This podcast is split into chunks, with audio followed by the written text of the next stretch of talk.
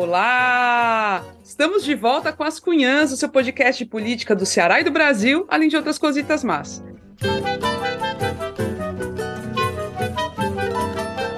Eu sou Camila Fernandes e, como sempre, estou ao lado de outras duas cunhas jornalistas. A Inês Aparecida, direto de Teresina. Oi, Inês!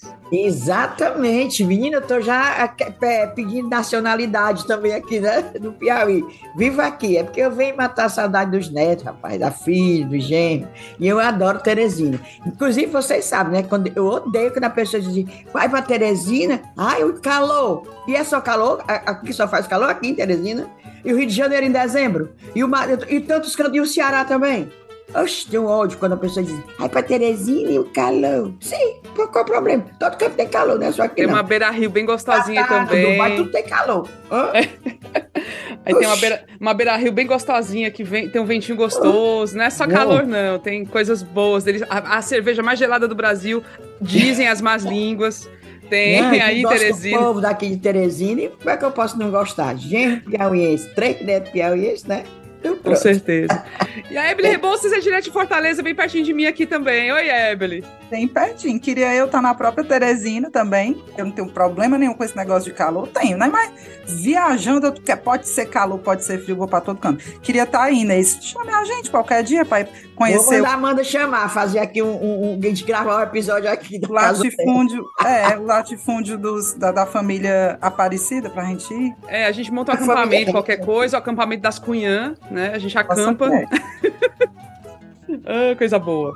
Bom, hoje vamos desvendar um dos personagens políticos mais importantes e influentes da política brasileira, gente o líder, né, hoje líder do governo na Câmara dos Deputados, José Nobre Guimarães, do Partido dos Trabalhadores. Personagem muito forte nos bastidores, mas que agora alcançou os holofotes como um dos principais nomes do partido a defender o governo Lula no Congresso Nacional. Pense num personagem que precisa ser conhecido, então bora ficar com a gente para conhecer. Antes de começar, vamos falar do financiamento do podcast. As Cunhas é um projeto jornalístico independente que existe graças ao apoio de Cunhazetes e Curumins, desde sempre. A gente tem só a agradecer, obrigada mesmo. É, é, é, um gesto de amor que vocês têm com a gente, a gente não sabe nem como é, retribuir isso. E aí, se você quiser se tornar um assinante também, se você não for assinante quer se tornar, é bem facinho. Pode ser tanto contribuindo para o site apoia.se barra Podcast, como fazendo um pix para a chave ascunhaspodcast.gmail.com. A contribuição pode ser de qualquer valor, mas a partir dos 10 reais por mês, você se torna realmente um assinante e passa a receber um episódio extra exclusivo todo mês e participa da gravação, o que é mais legal. É um momento assim, momento é, juntinho da gente, é pela plataforma aqui de, de conversa eletrônica, mas é gostoso do mesmo jeito. Então, bora se tornar assinante e, lógico, vai lá nas nossas redes sociais, curte, tá bom? No Instagram, no Twitter, no YouTube, tá sempre vindo novidade. Segue a gente, tá? Agora sim, bora começar!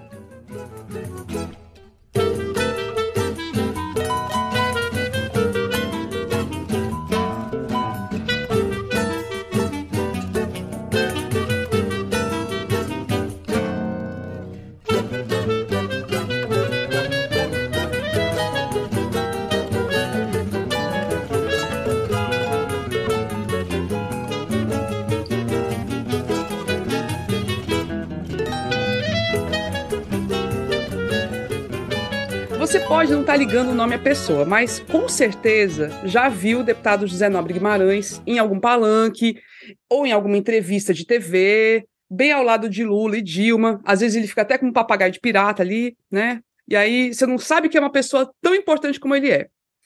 Se tem algum anúncio ou reunião importante envolvendo o PT Nacional, lá está ele, sempre bem posicionado, ao lado dos poderosos, participando das articulações de bastidor saído direto do distrito de Encantado, na zona rural de Quixeramobim, ele é hoje um dos parlamentares mais influentes do Congresso Nacional.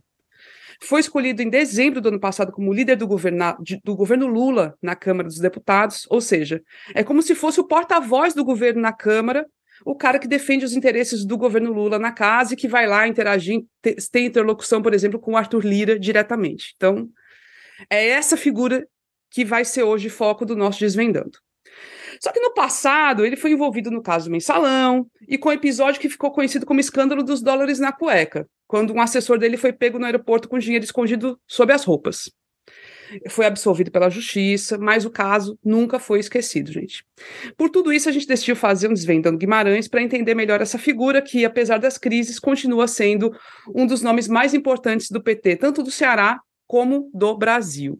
Então vamos começar contando aí, né, que o Guimarães é um cara que muita gente não sabe, mas ele tem um irmão que era muito famoso. Agora reduziu a fama, reduziu a importância, porque realmente saiu da, do, do, do cenário político, mas que é Zé Genuíno. Zé Genuíno, que foi presidente do PT, que foi preso, enfim, foi da guerrilha. Mas aí, a, Paritônia, Inês Aparecida, vamos falar do início do, do Guimarães. Ele, ele veio lá do interior do Quixeramobim, Menina, ele veio do ele, ele começar a dizer que ele tem 11 irmãos, né? Como todo bom nordestino e assim do interior, a família dele é enorme. Ele é um dos mais novos, se não for mais novo. Ele, tem, ele nasceu em 1959. É, a diferença dele, por exemplo, para José Genuíno, como você falou aí, que era o membro da família mais famoso, é, porque foi presidente nacional do PT quando teve PT, participou da guerrilha do Araguaia na década de 1970 e começou a militância, o genuíno, ainda em 1967. Ou seja, quando o genuíno começou a militância política no auge da ditadura, o Guimarães tinha o quê? Oito anos, certo? Era, quer dizer, foi uma, ele não conviveu, porque ele disse assim, ah, não, foi influenciado pelo genuíno. Não, ele devia, lá no interior dele, ouvir falar. E a mãe dele devia estar muito angustiada, o pai talvez nem entendendo mesmo que era a militância do, do genuíno. Quando o genuíno foi para a guerrilha em, no Araguaia, em 1970, ora, se o, se o Guimarães nasceu em 59, em 70 o genuíno já estava na guerrilha, também o, o, o Guimarães era um menino, certo? É a diferença muito grande de idade, são 13 anos de diferença. E depois, quando o Guimarães saiu do interior dele, lá do Encantado, Encantado é um distrito do Quixaramubim, ora, naquele tempo. Já, o Quixaramubim já não era, hoje em dia está ótimo, mas era assim, bem interior mesmo, imagine um distrito. Aí ele veio estudar em Fortaleza, segundo consta, ficou morando na casa do Mário Albuquerque, Mário Miranda Albuquerque, que era uma família, eu digo que todo mundo lá foi preso, mas não era preso de, de bandidagem, não, era preso por causa de do trabalho também, militância política subversiva. A dona Lourdes lá, mãe deles, acho que vivia com o coração na mão, coitado. Pois é, aí o, o Guimarães veio morar na casa dele, depois, e depois eu me lembro demais, aí eu me lembro como se fosse hoje, ele morando na casa de Maria Luísa Fontinelli. Maria, Maria Luísa que depois foi deputada, prefeita e tal, deputada estadual e federal. E o Guimarães morava, não tinha mandato, tinha nada do interior, morava num apartamento que a Maria tinha, ali na Pontes Vieira, se eu não estou muito enganada, não, era Morada dos Coqueiros, não estou enganada, não. O nome do, do condomíniozinho era Morada dos Coqueiros. E o Guimarães trabalhava lá. Guimarães, quando era de um grupo que tinha Jorge Paiva, Célia Zanetti, Rosa da Fonseca, trabalhava clandestinamente, ele não era filiado a partido nenhum. Ele foi depois se filiou ao PT, né? Mas ele não era. Era nessas siglas meio clandestinas, Partido Revolucionário, não sei o quê, mas nada, nada oficial. É, época da, da, da ditadura, né? Aí ele era desses, desses, e foi forjado nessa época aí. Falei até com Jorge Paiva rapidamente, Aí ele até falei, digo, o Jorge, o que é que você acha dessa, desse poder de articulação do Guimarães? Esse ele aprendeu muito, realmente, nesse tempo, né, de, de, de clandestinidade, partidos clandestinos, ele aprendeu muito. Foi uma escola muito boa para ele. De, de, estar com Maria Luísa, Rosa da Fonseca, eh, próprio Jorge Paiva, Célia Zanetti, foi um, foi um aprendizado muito grande. Aí depois ele foi chefe de gabinete da, da Maria Luísa, como deputado estadual, me lembro demais ele encostadinho ali no plenário, ali no plenário que a gente sabe como é, né, Evelyn, Camila, que a gente já cobriu muito ali na Assembleia, ele encostadinho, escoradinho com a agenda debaixo do braço, nesse tempo a gente não usava a agenda, agenda debaixo do braço, escorada ali, agora sempre com aquela cara fechada, menino, olha, quantos anos eu conheço esse tal de Guimarães, nunca vi aquele Guimarães dar, dar uma gargalhada, Assim, achar graça. Gargalhada mesmo, né? Ele até dá um É, sorrisinho, é, mas um uma, sorriso. uma gaitada, eu real também nunca vi, não, viu?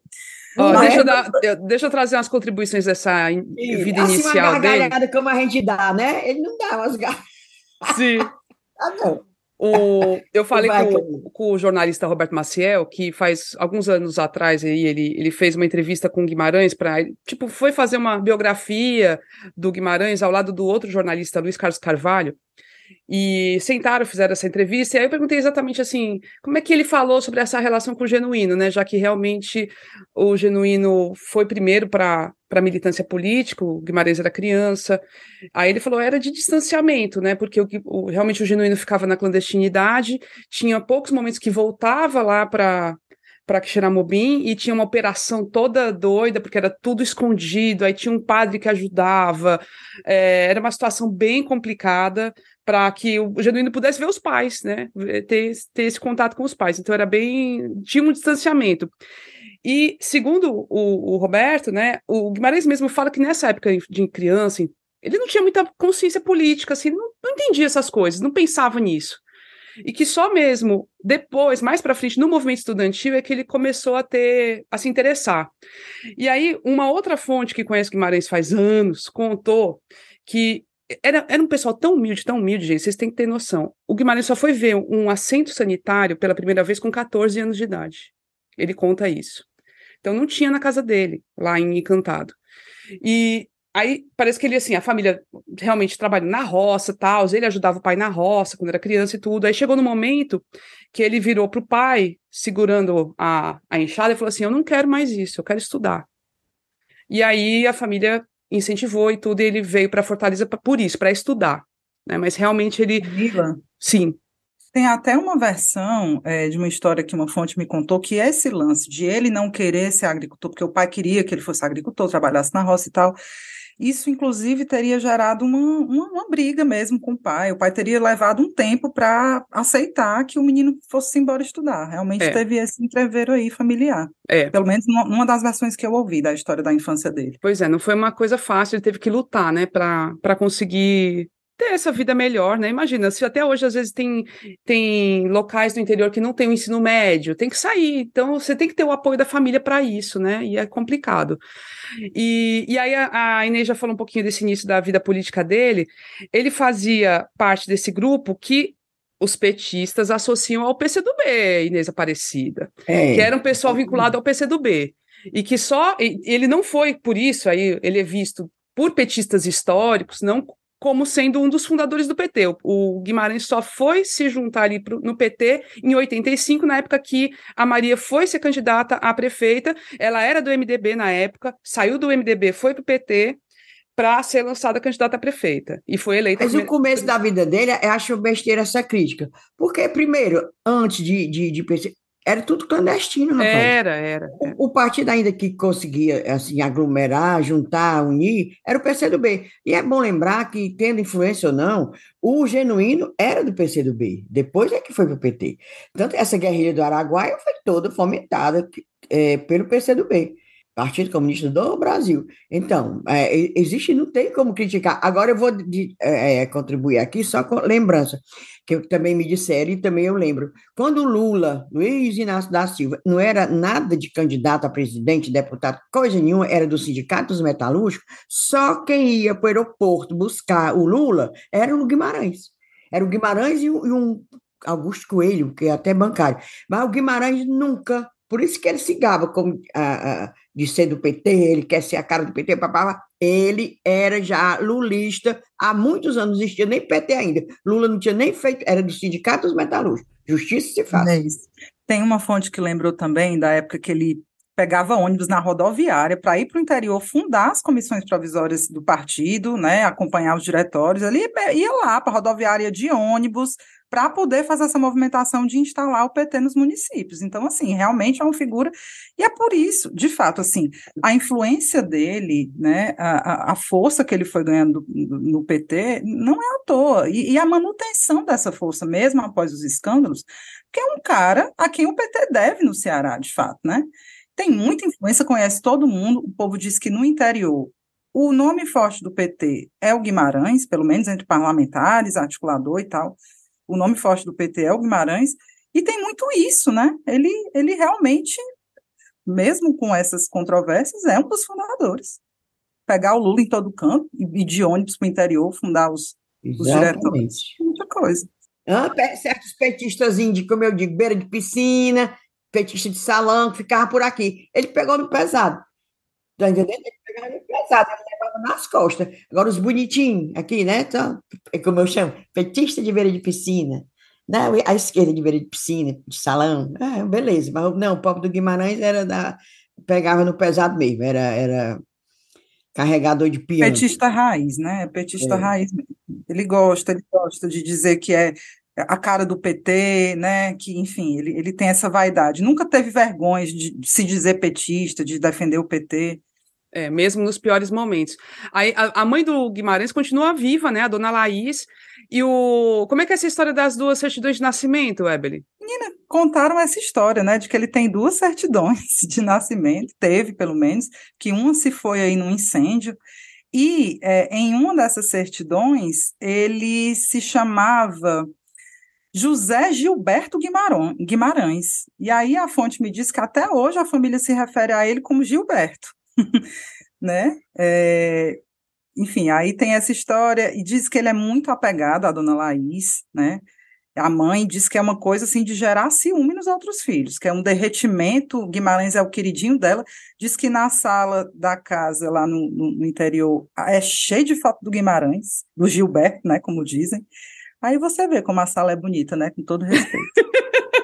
Como é? Como, como é, é bonita. A sala deve ser bonita, cheia de fotos do, do, do Guimarães. Guimarães. Do Guimarães sem sorrir, né? De preferência. É, ele ria assim de cantinho, né? Ele não é muito gaiteiro, não, realmente, como diz a Não, Mas e, tem essa história, que ele tem essa certidão de nascimento aí, Gilberto. Ou teve. Olha, olha aí.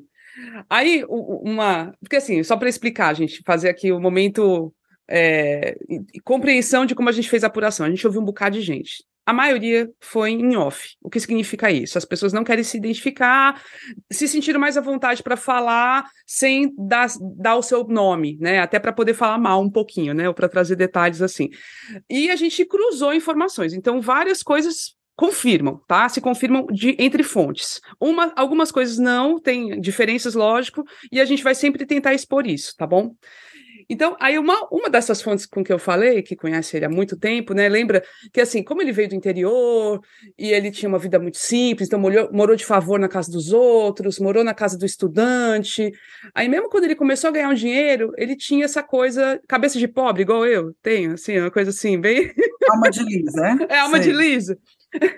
E ele ficou morrendo de medo de comprar o primeiro apartamento, era um apartamento pequeno, no Papicu, aqui em Fortaleza, é, dois quartos, e ele ficou aperreado assim, ele ficava pensando, meu Deus, será que eu vou ter dinheiro para fazer campanha? Ele, é assim, os, as pessoas próximas a ele acompanharam esse dilema, mas hoje ele mora super bem, enfim, ele tem, tem a vida super confortável. Hoje ele não tem mais alma de liso não, né, Tem não, tem não, tem não. Passou essa parte. Ele só tem cara de liso, mas a alma já não é mais.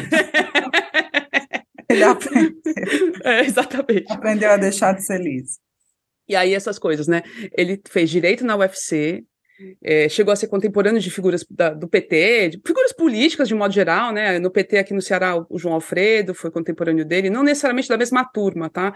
É, mas estavam ali ao mesmo tempo na época na, na, universidade. O próprio Ciro passou por essa época pela universidade, é mais velho, mas teve ali algum nível de proximidade. As pessoas se cruzavam nessa época, gente. Então é, é muito interessante pensar nesse, nesse momento quando começou, como eles começaram a se desenvolver na política também, né? Essa efervescência no começo dos anos 80. E aí ele, como ele logo conseguiu um trabalho na Assembleia Legislativa, como, como assessor, é, como advogado da Assembleia, ele não foi concursado, mas ele era assessor da Maria Luísa e acabou sendo oficializado lá na Assembleia como servidor. Ele continua sendo servidor da Assembleia até hoje. E aí ele tinha um dinheiro, né, tinha uma segurança para poder fazer política partidária também, sem comprometer, sem, sem enfim, sem, tendo aquela garantia financeira todo mês, sabe? Então, por isso que acabou também tendo um espaço, assim, ele, ele dedicava muito tempo ao partido, ele conseguia fazer isso. Uh, eu, eu, falei, eu citei essa questão do PCdoB, viu, Inês? Porque os petistas, eles, eles acham que o, o Guimarães tem um perfil stalinista, disciplinado, que nunca abandonou. Esse é um detalhe que eu acho que depois pode ser útil para compreender essa personalidade dele, sabe? Aí é, pode é, ter divergências. Realmente, a maioria, o PCdoB, inclusive, faz, né? Aquelas reuniões, por exemplo, você é do partido, você cometeu um ato que eles consideram burguês. Tem tipo uma assembleia, é assim, um, um, um, uma, reúne o grupo e você vai ser lá julgado, julgado, entre aspas. É, é, inclusive, até quando eles descobrem que tem algum membro do PCdoB traindo a mulher, eu me lembro dessa história, porque eu conheci o. Olha, eu conheço o povo, não vou dizer o nome, não. Esse fulano do PCdoB estava chifre na mulher, tá entendendo?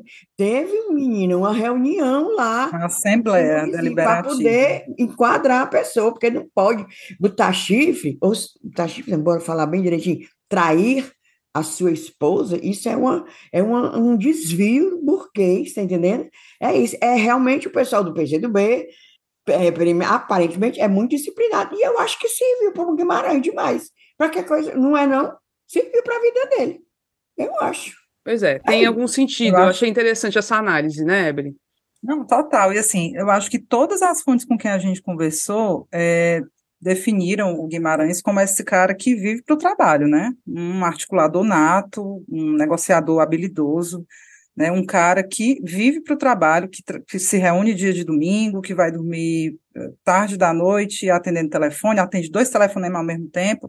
Um cara que casou com o PT, acho que foi uma fonte que, que usou essa expressão para ti, né? Foi, Camila? foi, foi sim. Ela... Casou com o PT, não tem, não tem vida social, não vai não no cinema. Vida social.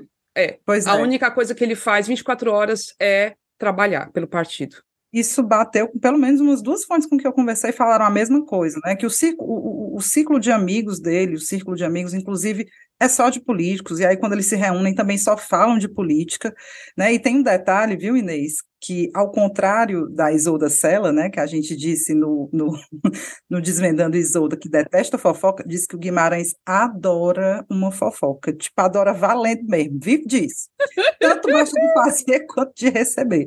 Não é muito igual a companheira Isolda, não. As, é isso, é, vale é... lembrar, vale lembrar que essas características, o, toda vida, toda vida que aquele DIAP, né, que é o departamento, deixa eu pegar bem direitinho, intersindical de assessoria parlamentar, faz as listas de, de parlamentares mais influentes do Congresso, Guimarães está sempre ali. É um cara mesmo de bastidor que está sempre despachando, liga para um, cobra fulano de uma coisa, promete outra, tá, tá, enfim. Um homem de negócio na política, digamos assim. Deixa eu só voltar aqui à história da articulação dos amigos dele. Eu falei com o Joaquim Cartacho, isso aí não falou em off, não. Joaquim Cartacho, do Sebrae, ele diz que conhece o Guimarães há 40 anos, que ele chama é Guima, né? E considera o Guimarães um amigo desprendido e dedicado ao que sabe fazer, ou seja, articulação política. Diz que ele é dedicado a isso, pronto, é especialista. É, ele é reconhecido, elogiou demais o Guimarães. Tem como legado político amplamente reconhecido a construção democrática do Partido dos Trabalhadores no plano nacional, e em, em, especial no Ceará. Atividade que realiza com prazer e agradecimento. Já o ouvi dizer inúmeras vezes: eu não seria nada sem o PT. Olha aí, tá vendo? Tem um sentido, tem um sentido. Casou com o PT, como disse a Camila, né? Ele é do PT, ele vive para isso. É, e tem uma história que o, Maurição, Maurício Lima, petista das antigas, conta assim que uma das habilidades dele é de ouvir os contrários, né, e procurar entendimento que contemple pelo menos a maior parte das opiniões, que é uma característica de bons negociadores, né, que ele consegue fazer muito isso. Por isso, é um cara procurado por todos e tem essa influência toda. Agora eu vou voltar ainda um pouquinho na história dele para os anos 90, né? Porque foi quando ele realmente ascendeu no PT Ceará, né? Após rompimento com a então é, é, já, já era é ex-prefeita, né? Tava, já tinha saído da prefeitura, mas rompeu ainda com ela na prefeitura, a Maria Luísa Fontinelli. E aí eles romperam, e aí o Guimarães continuou no PT, continuou ali militando e estabeleceu a sua liderança. É, aí lembraram uma situação, Inês, eu quero ver se você lembra melhor, né? Que teve um escândalo que foi contra o, o, grupo da Maria, né, Maria, Rosa, de que eles tinham recebido um dinheiro do Coronel Adalto Bezerra. É, e aí, aquele escândalo fez com que também esse grupo se afastasse mais ainda e o Guimarães ficou do outro lado. Enfim. É, realmente, ninguém nunca provou, não se provou, Exato. mas dizia-se, comentava-se. Aí é como ninguém sabe se era fake news, que na época não tinha nem esse nome, se era apenas e que era uma intriga para derrubar a imagem da Maria, mas muita gente dizia, apostava que era verdade, que Maria tinha se tinha recebido doação do coronel Adalto Bezerra, né, que é a extrema direita e tal, era coisa horrorosa. E se em verdade ou não, só sei que o Guimarães deu no pé, né? Deu no pé, deu no pé. É, e na... Em sendo verdade ou não, isso. Aí, mas rolou demais isso, muito, muito mesmo. É. E aí, naquele ano de 1990, eles lançaram a candidatura do João Alfredo ao governo do estado contra Ciro Gomes. Ciro, na época, ganhou, né, foi eleito governador. O João Alfredo perdeu, mas ele acabou, ele era também presidente do PT e deixou a presidência e ficou vaga, não tinha ninguém que quisesse, não sei o quê. Guimarães entrou na presidência estadual do PT naquele ano, tá? E a partir disso ele começou realmente a estabelecer uma hegemonia no partido que dura até hoje, mesmo sem mandato, porque ele foi ser eleito só em 2002. E eu realmente quando cheguei no Ceará em 2000 e fui conhecendo algumas figuras políticas e vi via o Guimarães ali sempre dando entrevista, ele adorava dar entrevista para um jornalista chamado Fábio Campos, gente, aqui no Ceará, era muito Fábio Campos. Enfim, sem detalhes. Eu sei que o, o Guimarães era já poderoso. E eu, como sendo de, de São Paulo, eu conhecia muito o Genuíno e tudo, eu achava que era por influência do Genuíno, e não era. Ele tinha realmente a liderança dele estabelecida no Ceará por ele, ao construído ao longo de muitos anos, né? E aí eu vou lembrar uma história aqui, que aí eu acho que a, Inês ainda conhece muito essa história, que foi na eleição de 2002 ao governo do estado. Lembrando que Lula foi eleito em 2002, então teve a onda Lula e tal. E o PT tinha candidatura própria, que era o Zé Ayrton Cirilo, que tinha sido já candidato em 98, perdeu, e contra o Tasso, Gereissati, o Tasso foi reeleito naquele ano. E aí foi o Zé Ayrton, bancado pelo Guimarães. Guimarães também que manteve a candidatura do, do Zé Ayrton, porque tinha um bocado de gente que naquela época estava sendo cotada mas também não, o pessoal achava que ia perder, né? Ia perder o mandato e tudo, e acabou sendo o Zé. E aí, o próprio Zé era, era da, do grupo do Guimarães naquela época. E, e realmente, assim, foi uma, uma campanha muito interessante, né, Inês? Você lembra? Tem algum detalhe que você lembre? O, quem ganhou no estado foi Lúcio Alcântara, doutor Lúcio. Foi, mas ganhou por aperre... bem aperreadinho, né? Me lembro do, do, do, o Lula veio prestigiar o Guimarães, assim como veio ano passado, naquele, nos últimos dias da campanha do, do Elmano, né? Ele veio, era, uma, era um, um meio-dia, menina, na Praça do Ferreira, um calor horroroso. E lá vai, é, Lula veio para Eu estava lá, estava lá. Tu tava, pois é, menina. Você lembra do calor, a pessoa se derretendo, morrendo lá no, na Praça do Ferreira. Lotado, lotado. Muita lotado. gente. Menina, era assim, todo mundo sentiu o clima de que quem ia ganhar era, era o Zé Ayrton, né? Muito vibração no comício e tal, papapá. E a gente sabe que quem ganhou foi o, o Lúcio Alcântara, era 4 mil e um quebradinho de voto que ele ganhou da frente. Aí o pessoal né, da língua grande, não estou dizendo aqui que foi verdade, disse que o Tasso Gereissati mandou o Lúcio dormir. Vá dormir, Lúcio, vá dormir, vá dormir. Porque, é, nesse tempo, Lu, é, o Tasso e o, e o Lúcio eram, eram aliados. Vá dormir, Lúcio, vá dormir, que eu, vá dormir. Aí Lúcio dormiu, assim, na expectativa. Aí acordou o governador. Sabe, apareceram assim, quatro mil e tantos votos de dianteira para Lúcia Alcântara. Pronto, não vou dizer não, mais nada. O, a pesquisa Boca de Urna do Ibope tinha dado vitória do Zé Ayrton. Pois então. A 13 de maio, ali, a avenida da universidade com a 13 de maio, estava tudo lotado já, de gente para comemorar. E aí saiu o resultado final com a vitória do Lúcio Alcântara. Foi, foi bem louco. Foi dormir. Foi. Foi uma coisa muito. Mas é isso, aí seguiu o Guimarães, seguiu, foi nessa eleição ele se elegeu deputado estadual e tudo, né? E aí te, tivemos o início do governo Lula. Guimarães foi muito influente logo de cara, ele ficou com o BNB, indicou um economista, Roberto Smith, para a presidência do BNB, ele ficou também com o Denox, indicou Eudoro Santana, que é pai do Camilo Santana, gente. Então, assim, vamos entendendo como as coisas estão até hoje, certo? Guimarães realmente ficou muito poderoso nessa época, tá? Aí teve a eleição de 2004 para a prefeitura, que aí era outro cenário, né? Outro cenário, cenário pró-PT, Lula eleito, já sabiam que ia ter uma onda PT, né? E aí todo mundo queria ser candidato a prefeito. E aí o, foi interessante porque tinha já, aparentemente, tinha um, depois veio à tona, né, que já tinha um acerto do PT para apoiar o Inácio Arruda, do PCdoB, que era um candidato, era um deputado federal, muito votado e tudo, e ele queria ser prefeito. Então já tinha esse acordo. Só que pessoas do PT não sabiam, então, enfim, a, que insistiam na candidatura própria. Tá? E aí levaram essa discussão é, para, inclusive foi para a executiva, foi para a plenária. Luiziane Lins acabou sendo a candidata do PT e ela não teve o apoio do PT. E ela não tinha o apoio só do que, Guimarães. Camila, só para lembrar, só quem apoiou a Luiziane naquela época no PT foi o, o João Alfredo. E o, e o Zé Ailton. O Zé Ailton era presidente do PT.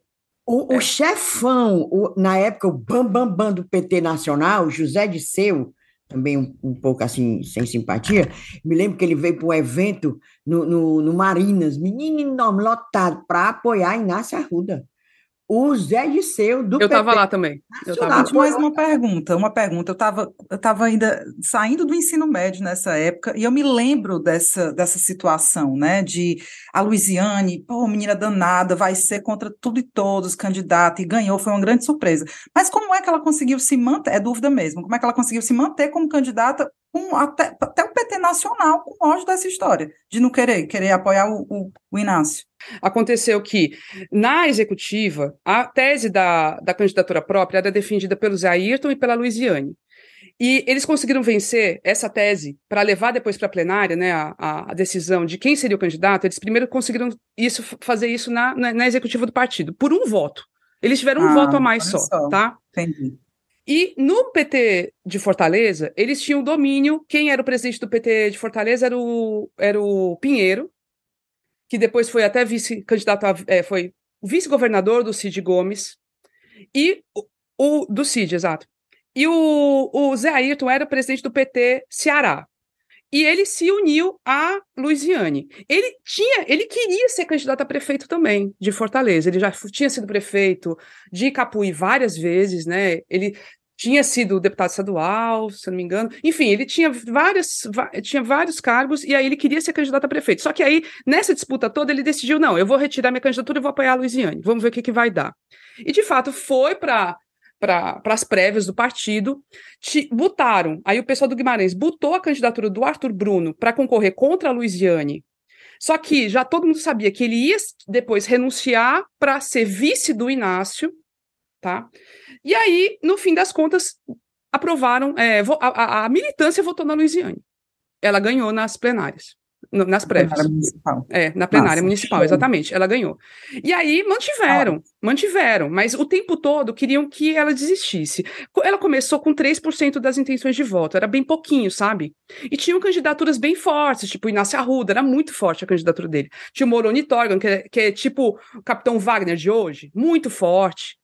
Tinha o candidato do Taço, que era o Cambraia, o bichinho, né? Mas que estava começando até. Não foi tão mal o Cambraia naquela eleição. Só que aí a Luiziane disparou. Teve um momento que ela começou. Assim, ela chegou muito. Era, na véspera da eleição, ninguém sabia quem ia para o segundo turno. Só sabiam que era o Moroni mais alguém. Eram três que podiam chegar no segundo turno. E aí foi a Luiziane. Então foi um negócio assim. E aí o Guimarães, no segundo turno, ele entrou na campanha da Luiziane. Ele entrou. Aí foi o PT todo, certo? Aí já não, não tinha mais dúvida em relação a isso. Foi realmente no primeiro turno até o fim ela não teve esse apoio. E eu lembro demais na coletiva para o início do segundo turno, eu fui para cima do, do, Guimarães e, e perguntei para ele: você errou? Vocês, a avaliação de vocês foi errada em relação a Luiziane de não ter apoiado? E aí ele falou: eu errei, eu errei eu errei. Aquela relação de amor e ódio com a Luiziane que a gente sabe que existe até hoje, né? Entre Isso. A, atualmente, falando em relação de amor e ódio de Guimarães com Luiziane, atualmente eles estão mais ou menos em love. Friends. Certo? Mas houve momentos de serem adversários, por causa daquela história que a gente sabe das alas do PT, né? O, o Guimarães domina uma ala grande do PT. Quer ver uma ala aqui do PT? Quem é que ele tem na mão? A ala do Guimarães, por exemplo. Ninguém, nem é todo mundo, não. Antônio Filho, o Conin, que é o presidente do PT do Ceará, é do Guimarães. Vladson Viana, secretário de Trabalho do governo Elmano, do Guimarães.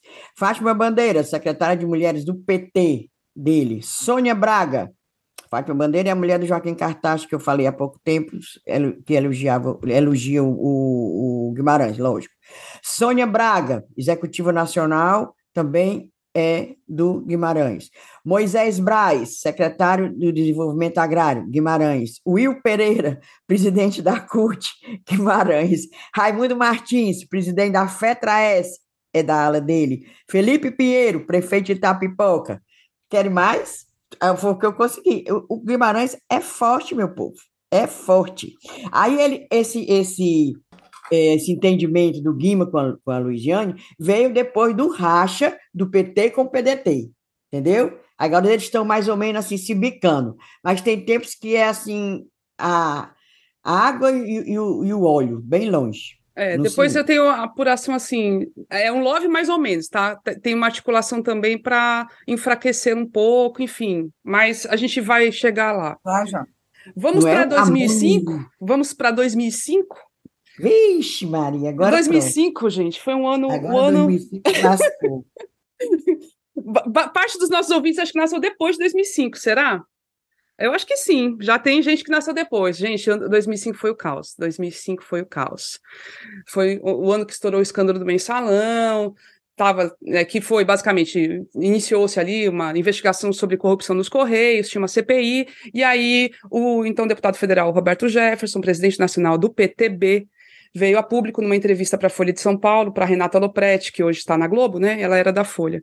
E soltou que o, o, o Zé Dirceu tinha um esquema de pagamento de mens, é, mensal, pagamentos mensais para os deputados para manter o apoio nas votações.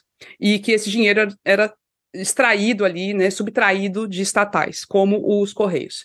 E aí virou o escândalo do mensalão e tararã, e tudo que a gente sabe que aconteceu depois. Aí, aqui no Ceará, isso aí foi, tipo, em junho, tá? O, a entrevista do, do Roberto Jefferson, tá? Em 2005. Em julho, aconteceu a prisão de uma figura chamada Adalberto Vieira da Silva, com 200 mil reais em uma mala, tá? Reais. E 100 mil dólares presos à cintura sendo parte, estava assim, escondidinho embaixo da cueca. Pronto. No Rio. Aí, isso foi no, no aeroporto de São Paulo, no aeroporto de Guarulhos. Ele foi pego lá. Na, na quando passa ali na, na, na, Você passa ali no, a, a malinha no raio-x e tal, né? Aquele apito, aquele negócio de apitar, pi, pi, pi, pi, pi. Pronto. Foi ali que ele foi pego. Na época, o Adalberto era assessor parlamentar do Guimarães. Petista, filiado, tinha sido candidato a vereador lá em Aracati, Aracati. enfim. E aí veio à tona que o dinheiro seria propina de um esquema é, de uma empresa que tinha conseguido um empréstimo, né, um financiamento a cu baixíssimo custo do BNB, que lembra que era liderado ali, comandado pelo Guimarães, né, por, por uma pessoa indicada pelo Guimarães. Então, era um dinheiro de uma empresa que conseguiu um financiamento bem baratinho do BNB e que aí tavam, tinham envolvidos também uns diretores do BNB que também tinham ali total ligação com Guimarães. Enfim, essa história foi pesada, né, gente? Demais. Ave Maria. Foi essa que ficou para sempre. Quando a, gente, a pessoa diz, ah, o deputado Zé Guimarães, ah, o homem da, do dia da cueca, até, né, até hoje. É, até hoje. É. Nem era nas cuecas dele, era nas cuecas do Adalberto, né? Eu só penso no cheiro desse dinheiro, mas tudo bem. Tá lá. Ave Maria, não cheirava Aí, só para situar, para trazer para cá, depois eu conto a história aí da, da, da, cassação, quase cassação. O Adalberto Vieira, hoje em dia, mora em Canoa Quebrada. Ele é do Aracati, né? Canoa Quebrada é do Aracati. Ele mora em Canoa Quebrada, tem uma, uma barraca para vender bebida. Aí o pessoal diz assim: Adalberto hoje deixou os PT e vende a cachaça. Pois bem, tá lá, ficou com horror à política, é muito sentido com, é, com Guimarães e outro pessoal do PT, porque acho que não deram apoio a ele, certo? Ele ficou como o boi da piranha, não, a culpa é do Adalberto e tal. Ele é muito ressentido com isso, demais. Pois ele hoje vive em Canoa Quebrada, tem uma barraca lá para vender bebida, essas coisas que tem na, nas praias. Pois é. E rola uma história de que toda vida que algum parente do Adalberto encontra Guimarães ali pelo, pelo Aracati e tal, é uma torta de climão terrível. Tem uma pessoa que me relatou que num desses Guimarães estava assim no restaurante, eles estavam na estrada, pararam para comer no, no Aracati, e aí chegou um cara bateu assim no braço do Guimarães, e aí, deputado, não sei o quê, tudo bom? Ele, opa, né, falou assim, perguntou o nome dele, aí o cara disse, eu sou fulano, primo, tio, tal, sei lá, não lembro, do Adalberto. Vixe. O clima, assim, azedou, e ele foi falar para dizer, tipo assim, eu, eu me lembro, viu, da história, você quer esquecer, mas a gente não esqueceu não que você fez com o Adalberto, rola esses climas ruins, essas tortas Porque quem pagou o pato foi o Adalberto mesmo, ele foi preso, né, ele que ficou assim, totalmente. Eu não diria que ele se, se ferrou totalmente. Ele tinha um carro, ele tinha uma casa, acho que ele não perdeu esses bens, mas ele ficou realmente largado, assim. Ele tinha um advogado, foi defendido, mas o Guimarães foi totalmente absolvido e joga realmente a culpa falando assim: não, eu não sabia que não meu, que meu assessor é, fazia essas coisas, é. eu não sabia. Então ficou é, desse exatamente. jeito. Pois é, isso é a mágoa, a mágoa do, do Adalberto. A galera, é. E isso frustrou essa história. Primeiro que é, é, passa o tempo, vem ano, sai ano, essa história do, do homem da cueca nunca vai deixar de ser trazido pela oposição, é sempre, né? E isso frustrou totalmente as expectativas de futuro do Guimarães, como a gente vai ver depois. É, ele queria ser governador, ele já quis ser senador, e nada disso ele conseguiu ainda. Acho que a gente Mas pode falar um pouco melhor depois. Evelyn, é, depois desse, desse escândalo, que foi ele como deputado estadual, ele foi eleito deputado federal. Com sim, sim. Né? Acho que para majoritária é diferente, é, né? Para majoritária é diferente. É. é. Porque é você só, no, no, na eleição proporcional dá para passar, né? É, dá para é, passar.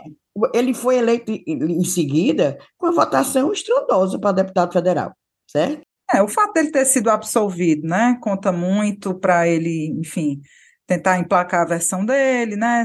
Ele tenta se desfazer totalmente desse, desse assunto, jogando na cara que a justiça absolveu, não encontrou nenhum nexo causal entre o dinheiro e ele. Então, ele, assim, eu vou dizer, né? Ele não só conseguiu se eleger para cargos mais altos, quanto aumentar mesmo a influência e o poder isso, dele. Isso, aumentou o poder. É muito... Mas e a agora... história dele na Assembleia? Na Assembleia. Primeiro ele foi é, na comissão de ética. Não, eu tenho que contar primeiro a história do mensalão, do cheque do, ah, do Marcos conte, Valério. Meu amor, conte. É, porque essa história da, da cueca foi grave foi em 2005. Só que em 2005 realmente foi aquele ano, aquela situação de. Como é que chama mesmo no, quando a gente está perto de fazer o aniversário? Inferno astral do, do, do Guimarães. Inferno astral do PT. Do, do é, do PT né? e do Guimarães. Ele estava lascado, ele, tava, ele chegou no fundo do poço. Por quê? Na história do mensalão, uma das figuras que foram presas e fez delação e tudo mais é o Marcos Valério, né? Mas nesse, nas investigações, é, o Marcos Valério era tipo marqueteiro, trabalhava nessa parte de de marketing do PT nacional. E aí acharam nas investigações um cheque do Marcos Valério para o Guimarães, nominal ao Guimarães. Isso era um cheque que tinha sido enviado em 2003, de 250 mil reais, de, é, não declarado em nenhuma campanha, ou seja, era dinheiro de caixa 2, e que alegadamente assim foi dito que foi usado para pagar dívidas de campanha do Zé Ayrton. Pelo menos foi o que o Guimarães falou. O Zé Ayrton re rejeita isso aí, diz que não tem nada a ver e tal. Mas essa foi a conversa. E aí isso aí gerou o processo de cassação do Guimarães na Assembleia Legislativa. Foi o cheque do Marcos Valério não foi nem o dinheiro na cueca, porque o dinheiro na cueca não, demorou as, mais tempo. As pessoas pra... pensam que, que foi, né? É, Mas não foi, não. É, Exatamente. Engraçado como é algo menos lembrado mesmo da história dele, essa é. história. É, muito pouco lembrado. É. Porque ficou pelo dinheiro da cueca, mulher, aí pronto, né? É, chamou muito mais aí atenção. Foi assim, o, na Assembleia Legislativa, o líder do PSDB, na época, João Jaime Marinho, é, botou esse, caso do Guimarães para a comissão de ética, Conselho de Ética da Assembleia, que recomendou a cassação do Guimarães. Quando chegou no Conselho de Ética, foi, é, vai Cássio, Cássio Guimarães. Inclusive, seria assim o segundo caçado em, dentro de um ano ou menos, porque já tinha sido caçado, o, talvez alguém se lembre, é, o deputado Sérgio Benevides, que era genro do Juraci Magalhães, que botar no bolso o dinheiro da merenda escolar, fazia uns contratos horríveis com, com a merenda escolar, o, o, o Sérgio, Guimar, o Sérgio Benevides. Benevides. Aí foi, foi caçado. Aí o pessoal dizia, eita, vai ser agora o segundo caçado, que vai ser o Guimarães. Certo? Justamente por isso, por causa desses 250 mil reais, que ele disse que era do PT que tinha mandado para pagar a campanha. Aí o PT desmentiu ele, vocês se lembram? É, exatamente. Era. Aí foi lá, vai o, o, o Guimarães ser, ser caçado. Ele tinha uma esperança, o Guimarães, na época, de, de ser só suspenso, 30 dias. Aí o Conselho de Ética da Assembleia votou pela cassação dele. Adail Barreto, que era deputado do PSDB, afirmou na época que, democraticamente, oferecemos ao deputado José Guimarães o mais amplo direito de defesa, mas que seja feita justiça, e o Conselho de Ética começou a fazer. Querem dizer que mandou, né, e tal. E, resumindo a história, para esse bababá, bababá, não foi caçado. Apertadíssimo. Quanto foi o, o, o placar, hein? Foi 23 a 16, Inês. 23 Isso, pois é. contra a, a cassação, cassação e 16, 16 a favor. Inclusive, na época foi uma raiva. Voto secreto, voto secreto. Voto secreto. Aí disse que teve traição, inclusive, do PSDB. Um dos que salvaram o Guimarães foi o então deputado estadual Ivo Gomes. Ivo Gomes hoje prefeito de Sobral, irmão do Ciro, do Cid, papapá, papapá e tal. Pois é, na época, articulou, que eu também que, que gosto de articulações, e foi um dos. Conseguiu é, salvar a pele do Guima. É, é, ele era do PSB, a gente tem que se lembrar qual os partidos desse povo Ferreira Gomes, né? Ah, é difícil, é difícil. É, mas era PSB.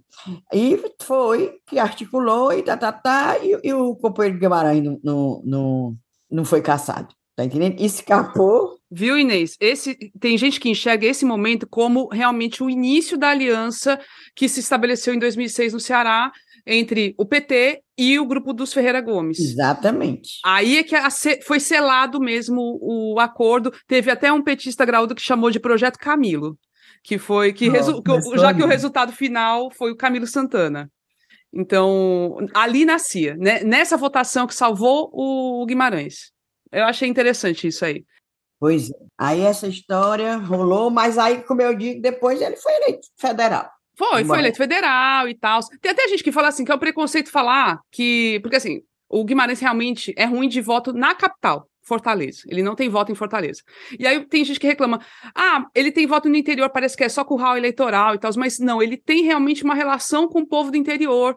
A galera gosta dele no interior. Ele chega, é, consegue juntar muita gente, a galera gosta dele. Aí até brincou, né? Essa figura que conhece ele há muito tempo. É que ele nunca deixou de ser um matuto. Então é um matuto que deu certo e o pessoal gosta dele. Ele consegue se comunicar com, com o pessoal do interior. Então, enfim, tem essa, essa versão. E essa, esse lance de ele trabalhar, porque pode se dizer qualquer coisa, mas um trabalha, né? Ele trabalha, vive para a política.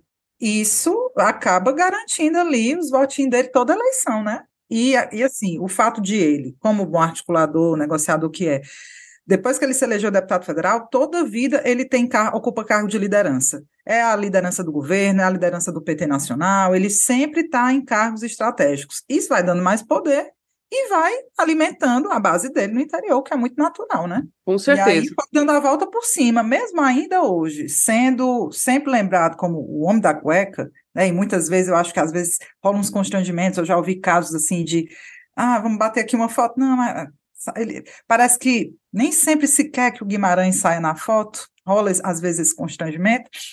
Ele deu a volta por cima, né? E só, que, até... só que ele continua sendo meio assim, visto como ruim de voto, né, Ebele? Como é que é? É porque ele tem as ambições é. dele, ele, que, ele quer subir, ele quer crescer, né? Ele não quer é, ficar só. Eu, no... é, eu acho que tem um caso de 2014 que ilustra muito isso aí, Camila, né? Ele, as, as pessoas olham para ele às vezes como uma um peso para as candidaturas, né? E esse, esse, caso de 2014 tem um pouco a ver com isso. Eu vou, eu vou lembrar. Ele chegou em 2014 a ser pré-candidato ao Senado. Deixa eu só me certificar aqui, gente, bem direitinho. Foi a eleição do Camilo, foi 2014, né? Foi 2014. Pronto, Camilo. Então pronto. Isso. Pronto. Ele chegou a ser pré-candidato ao Senado, mas a candidatura dele foi retirada em cima da hora, às vésperas da convenção, né? Para o PT ter como cabeça de chapa o Camilo, né, como candidato a governador com apoio do Cid. Em 2014, vocês vão lembrar, rolava uma indefinição gigante de quem ia ser o candidato a governador apoiado pelo Cid. O Cid não podia mais reeleger, aí fizeram aquela novela todinha de botar não sei quantos nomes para saber quem é que ia ser o Como melhor. sempre, só fingimento. Como sempre. Nisso, o PT do Ceará tinha lançado uma nota dizendo que abria mão da vaga é, de governador na chapa, em prol da vaga do Senado. que era para ajudar, ajudar a Dilma no Congresso, não sei o quê, enfim. PT queria ficar com o Senado, e isso já era é, para o Guimarães poder concorrer ao Senado, né? Fizeram essa nota aí. E, de fato, houve pré-campanha, o Guimarães foi para todas as regiões do Estado como pré-candidato ao senador, né?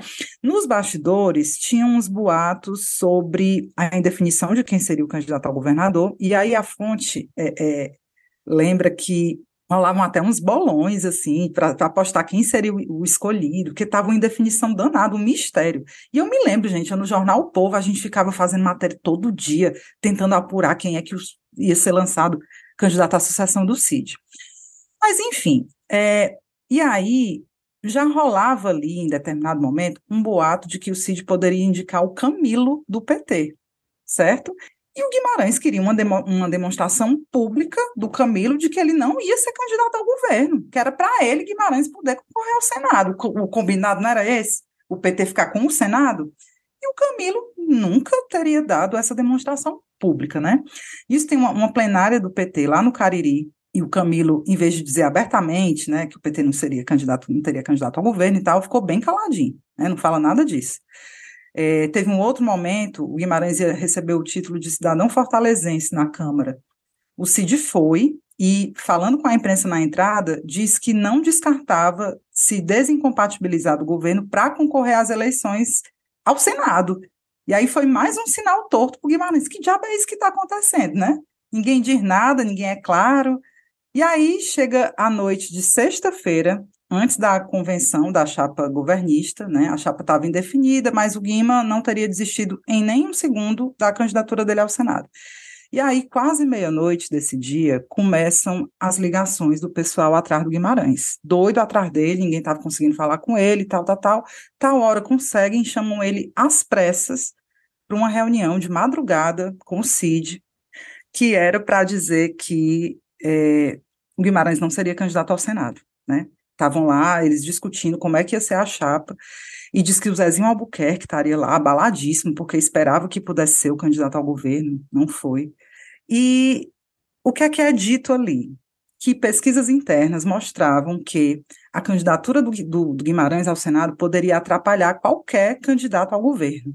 Ah, coitado. Então, nesse caso, ele não seria candidato. Nessa reunião da madrugada, segundo a fonte me relatou, Camilo foi escolhido candidato ao governo. A vaga do Senado ficou com Mauro Filho, e aí teria tido essa história realmente de que não dava não dava para o Guimarães, ele sairia de cena para poder o PT tá com o Camilo a governador. Deu tudo certo, né? Para o PT foi bom o Camilo é, candidato ao governo, mas ele ficou sem essa sem essa vaga. E tem uma história que é boa demais, porque depois teve a convenção, isso foi tudo às vésperas. E na convenção ainda tinha bola, aquelas bolas de evento, com Guimarães senador. E tiveram que fazer aquela operação, tira, menino, não, não é mais, não é mais o Guimarães, não. Paga, paga. Paga, tira essas bolas. Isso tudo foi um, um, um, relato de uma fonte que pediu para falar em off, e é isso. É, é aquela história que ele é o terror dos marqueteiros. Os marque... É, ele não é por causa da imagem dele, aquela, aquele semblante sempre fechado, preocupadíssimo. Ele tem a cara até de triste, né? É, na maior é, parte do é tempo ele tem uma cara. Pronto. É. O, é, o pronto, é desalegre. é desalegre. Ele né, é uma coisa assim, desalegre, aqueles olhos mortos, parece assim, aqueles peixes mortos, né? Ele é desalegre, e realmente ele é o terror do marketing. A pessoa, você fazer uma imagem do, do, do criar, produzir a imagem do, do, do Guimarães é meio difícil. não é trabalhar, só né? Sei lá. Do... Ah. Ele é proporcional. Agora a Ebro fica dizendo, vocês e nós fica dizendo que ele é muito querido no interior, porque ele não deixou aquele jeitão de matuto, o matuto que deu não certo. fui eu que disse, não, foram minhas fontes, foram as não, fontes. Eu sei, as fontes dizendo que é o matuto que deu certo, que aqui ele tem muito voto no interior por isso. Mas não é só por isso, não. Porque o voto no interior não é só pela beleza dos olhos da gente, não, né? Assim, com certeza. Não, né? É o poder do gato, né, mulher? O gato Hã? tem poder. Não, com o certeza. gato tem poder. Tem também, uma vez, mulher, eu vou contar. Ah, não conta, vou dizer, conta, Inês, conta. Eu estava no interior, assim, atrás de um palanque, né? Estava trabalhando. Aí eu escutei três deputados, era do, um era do PT, dois do PT e um do PMDB, dizendo para ele, para o Guimarães, que ele tinha é, inflacionado os votos no interior. Tan, tan, tan, tan. Ou seja, Ou seja né? Tava botando dinheiro demais, né? Comprando caro. Se inflacionou é porque. E esses outros deputados, menina, e eu tampar meus ouvidos. Meu Deus, eu não quero ouvir isso. Meu Deus, não, não, não quero ouvir isso. Porque a pessoa. Aí, mas eu ouvi, né? Essas coisas que acontecem.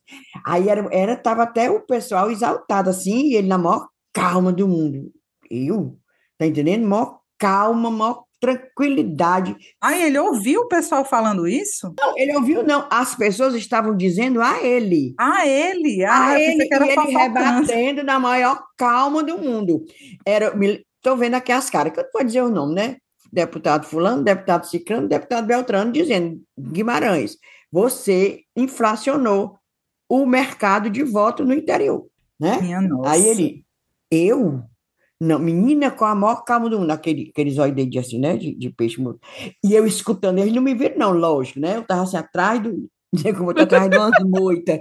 Mas eu escutando, eu nem queria escutar aquilo, fechando os ouvidos, de meu Deus, eu não quero ouvir isso. Mas já ouvi, né? E agora estou dizendo para vocês. É, eu sei que o.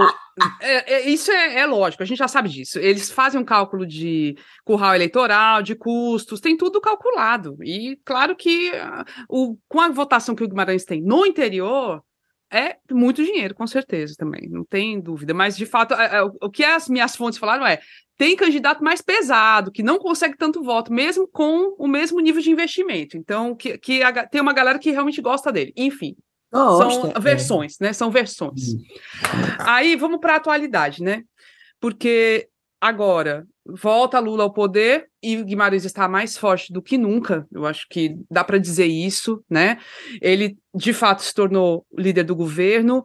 Ele, ele é do mesmo grupo, inclusive, dentro do PT, a gente sempre brinca que tem as alas, né? Tem tendências. Ele é da mesma tendência do Lula, que é construindo um novo Brasil que é a corrente majoritária do PT, que integra o que era antes a articulação, a democracia radical e outras outras tendências antigas, né? Tá o Dirceu, tem o Genuíno, Lula, Mercadante, enfim, tem o Haddad, tá? Tem um bocado de gente.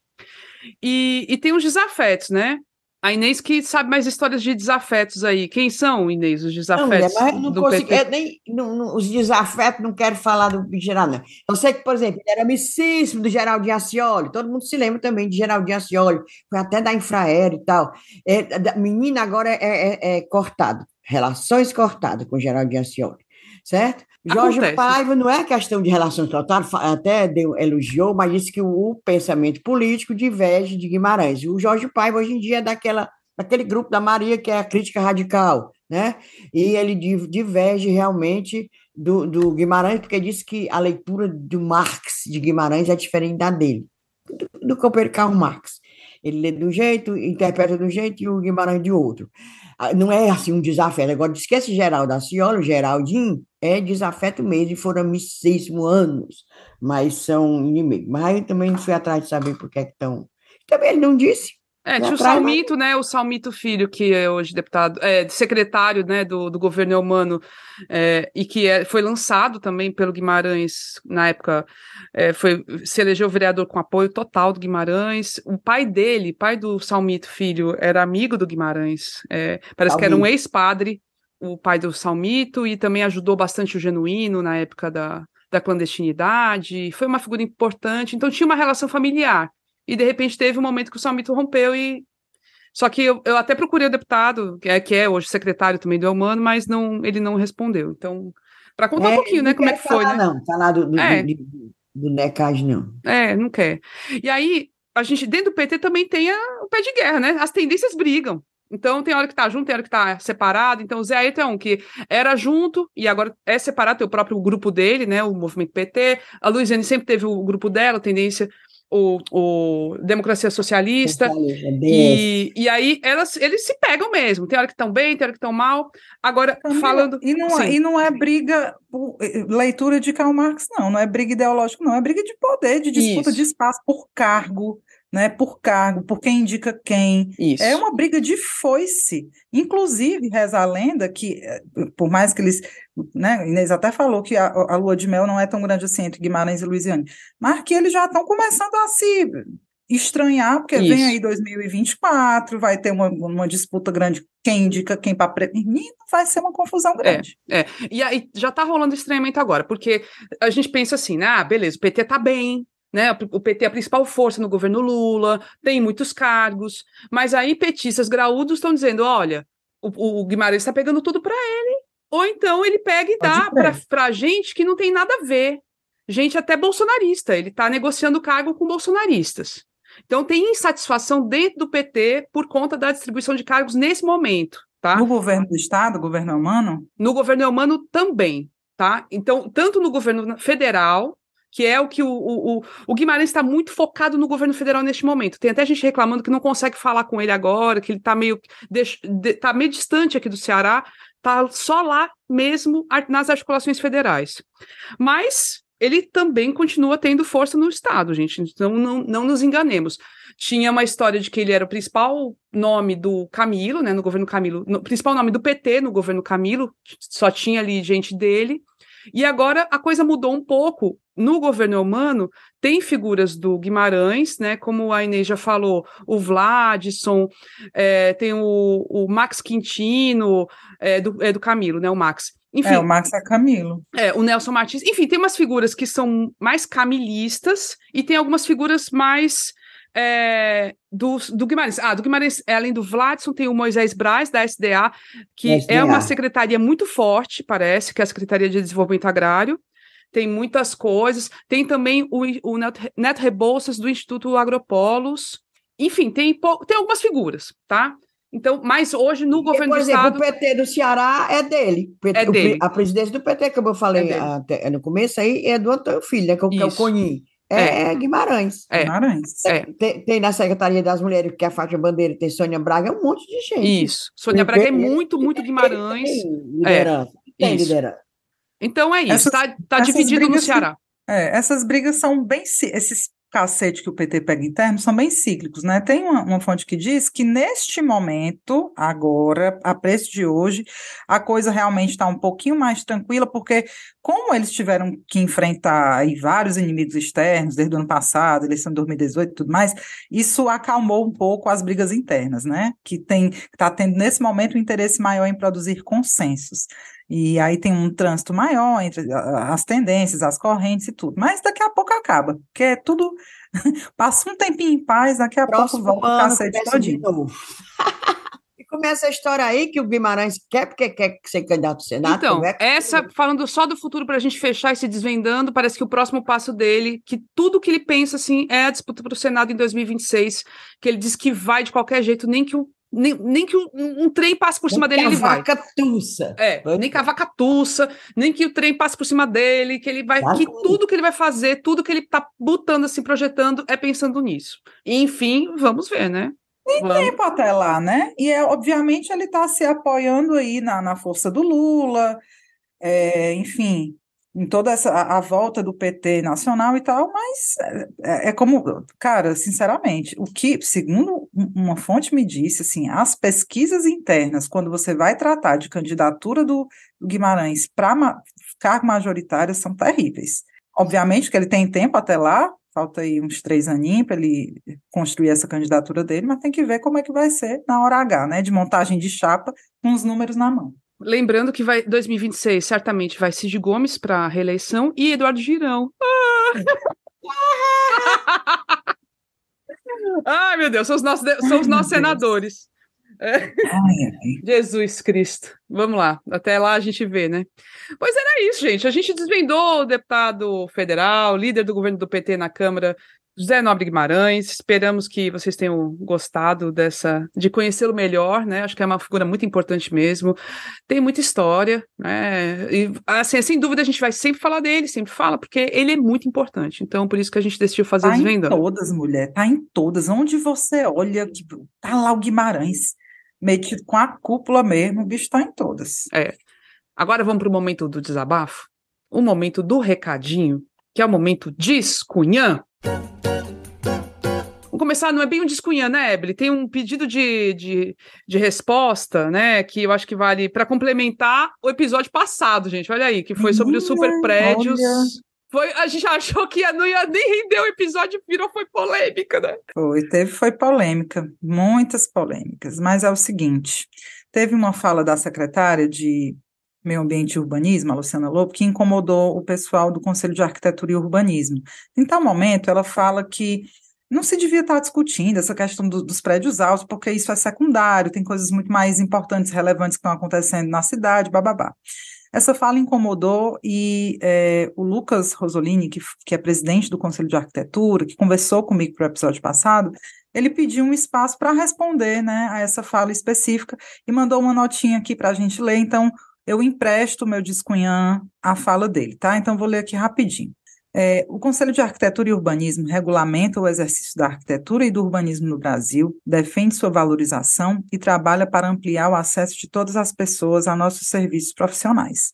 Por sua vez, arquitetos urbanistas acumulam uma densa contribuição para o planejamento urbano de Fortaleza, que ultrapassa em muito a existência deste Conselho. Não faz sentido um representante do poder municipal insinuar uma divisão estranha entre habitação e planejamento urbano, ainda mais sob o risco de cercear a essência do debate sobre o direito à moradia e que é inseparável do direito da cida à cidade. Pois, como está no Estatuto da Cidade, foi tão bem colocado pelo Léo Suricati, o planejamento urbano deve ser participativo, para evitar que apenas os grandes negociantes da cidade e a prefeitura, que às vezes confundem os papéis entre si, decidam sobre o município sem atender às reais necessidades da população. Ambos os assuntos, assim como espaço público, patrimônio, mobilidade, meio ambiente, dizem respeito à cidade e são campo de contribuições da arquitetura e do urbanismo, como pode ser visto em diversos trabalhos acadêmicos. De nossa parte, o Conselho de Arquitetura e Urbanismo trabalha fiscalizando e apoiando o bom exercício da profissão, por uma cidade menos desigual e que traga mais segurança, saúde e justiça para todos.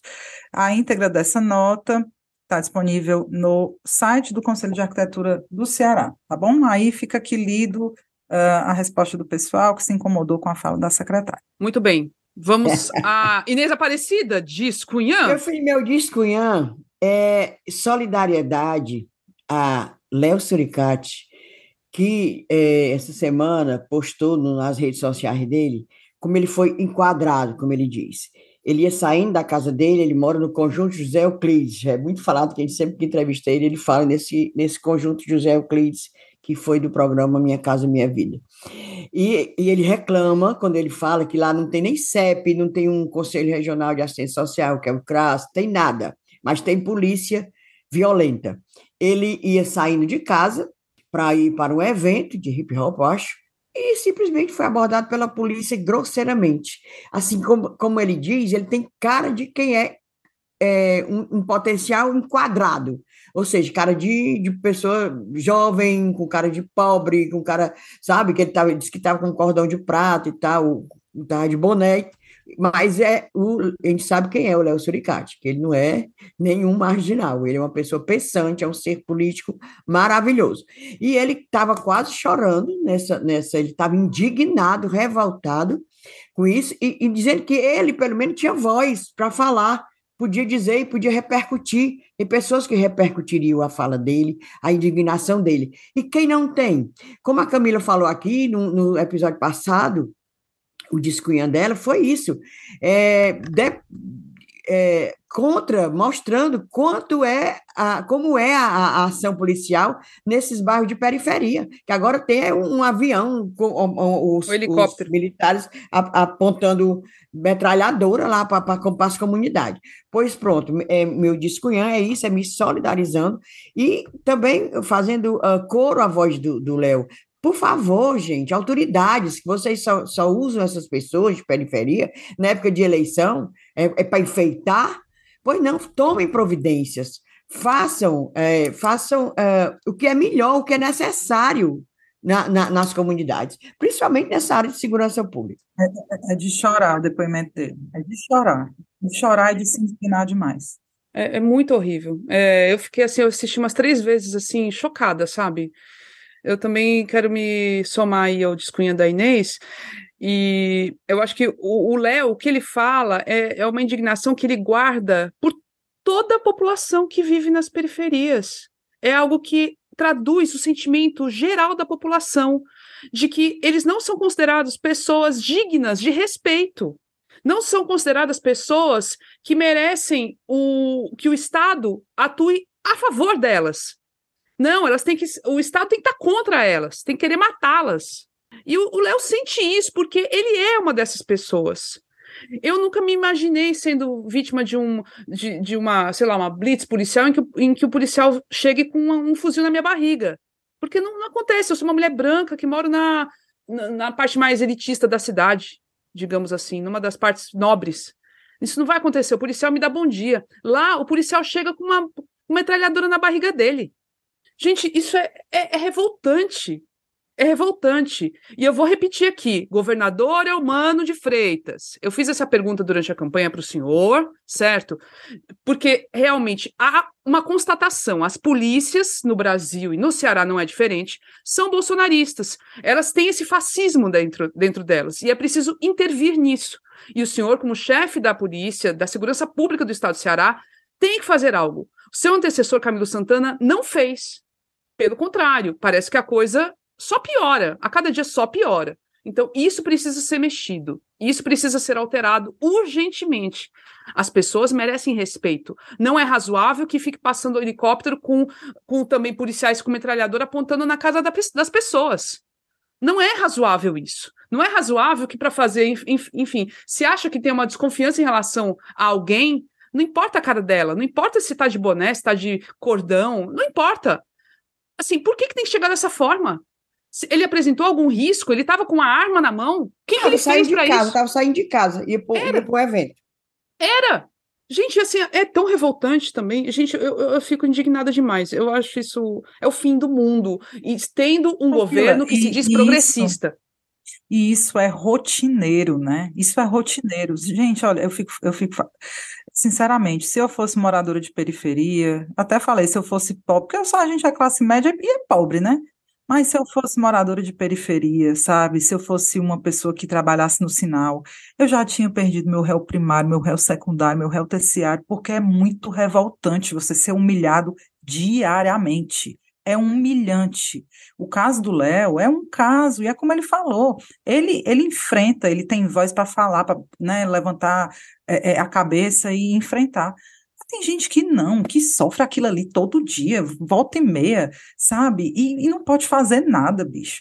Fora morar num lugar ruim, num lugar que não, que, que, não é legal, não é bonito, não cheira bem, não tem estrutura, fora tudo isso, você ainda tem a humilhação. Né? Gente, olha, é muito revoltante. É, é um descunhã triplo mesmo. É, fala mais não, senão começa a chorar. Não, é, é de chorar mesmo. É de chorar.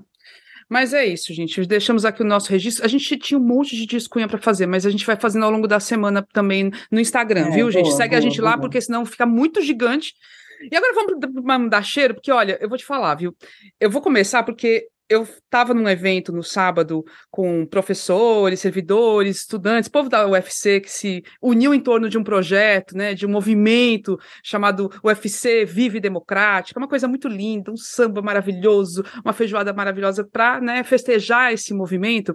E aí vieram duas cunhazetes uma é a Mônica Rodrigues, que foi identificada como a, a chefe do fã-clube das cunhãs, certo? ela, ela falou isso. E a Nívia, a Nívia diz que, ó, eu não sou a chefe, a chefe é ela, certo? É a Mônica. E pediu muito cheiro que a gente mandasse, cerveja gelada, tudo, então eu vou mandar, certo? Vou mandar, ó. Beijo para vocês, maravilhosos. Tirei foto com elas, tudo, foi muito legal. Tinham outras lá que acabei não pegando o nome, mas é, é muito legal como a, é um, a gente tem uma audiência incrível também nesse meio e a gente fica muito feliz mesmo por isso. Um beijo para toda a comunidade acadêmica aí, o pessoal da UFC, o S, Cheiro bem grande para vocês. É, é, é, bom demais. E aí, Inês, tem cheiros? Eu me uno a esses seus cheiros também, que eu também recebi um bocado de. de assim, ah, por que, você não está aqui na feijoada? Porque é, eu estou em Teresina, mas na próxima eu irei. Recebi vários recados. Beijo para todo mundo lá da, da UFC. Eu vou é, poitar, eu vou, hoje eu cheiro embaixo, viu? Tô poitando legal, de vocês. Um abraço pro Meteoro, Sim, Inês, boa lembrança. Foi massa essa história do meteoro. Conta aí, fale. Menino Meteoro fez um corte de, da nossa entrevista com ainda, com entrevista veio para render, né? Até abusando a gente falar. Mas ele fez um corte de, uh, da nossa entrevista com o Cid e dizendo: olha, tá vendo aí o que é cobertura local? Olha aí a mulherada do Ceará, que ele falou que as coberturas locais estão muito depauperadas, isso aí foi palavra dele, ele que disse, e que deu, deu uh, mostrou a gente, fez esse corte da entrevista, mostrou um bom trecho da entrevista, dizendo que era a importância da cobertura local de jornalistas de, de fora do eixo lá do sul-sudeste, fazer cobertura. Aí botou o nome da gente, botou a nossa cara, foi maravilhoso. E tem que agradecer o Meteoro. Meteoro, até no Twitter, que o meu nome dele. Álvaro Borba, é, é Álvaro, Álvaro, Álvaro. Ah, é, porque ele bota todo esquisito. Álvaro Borba, e só no Twitter ele tem 177 mil seguidores, fora o canal dele do YouTube. Muito obrigada, viu? Ah, Maria, fiquei emocionada. Não, foi bem legal mesmo. Foi, foi... A, a, entrevista, como a Inês falou, está rendendo muito ainda, pelo Não, amor de Deus. Tanto em termos. tanto em termos midiáticos como em termos políticos, né? Até encontrei o Gabriel Biologia, né, vereador de Fortaleza pelo PSOL, e ele disse que na Câmara dos, dos Vereadores está ainda uma loucura por causa disso, muitas repercussões, o PDT ainda em pé de guerra. Ele falou assim: a gente da oposição não tem nem o que falar, a gente fica só assistindo, deixa o povo se bater lá. eu falei, pelo menos está divertido, né? Ele é. é. Já que o PT está em paz, deixa o PDT fazer as coisas. O PDT deles. brigar, é. Não, mas o PT, o PT tá na guerra surda. A, o PT tá é, na guerra, guerra surda, fria, guerra fria. É, pode crer. Ah, mas é outro... a gente quer a guerra quente mesmo. É, o bom é guerra quente. O Cid botando vou, fogo no vou... parquinho. Eu vou poitar os cheiros de vocês, viu, meninas? Cheiro Fechou. embaixo. Fechou, fechou. Pois estamos encerrando aqui mais um episódio das Cunhãs. Muito obrigada, gente, por ter ficado aqui com a gente até o final. Lembrando que se você quiser virar assinante, é facinho. Pode ser tanto pelo site apoia.se barra Podcast ou para o e-mail, para o Pix, né? Pra, mandando para a chave ascunhaspodcast.gmail.com. A partir de 10 reais por mês você se torna assinante e aí. E estamos participa. abertos a patrocínio. Quem quiser patrocinar a gente também. Total, gente... se tiver uma empresa, assim, conversa com a gente, entre em contato, certo? Aí a gente conversa, a gente está aberto, sim, lógico, né? Vamos financiar aí a mídia alternativa, independente do Ceará, bora. E aí a gente tem sempre na produção eu, Inês Aparecida e Ebele Rebouças. O apoio que a gente tem nas redes sociais é feito pela empresa Ponto Indie. A trilha sonora é a banda Breculê, né, com a música Barroada Gagá. E é isso, meu povo. Até a próxima semana. Tchau. Tchau.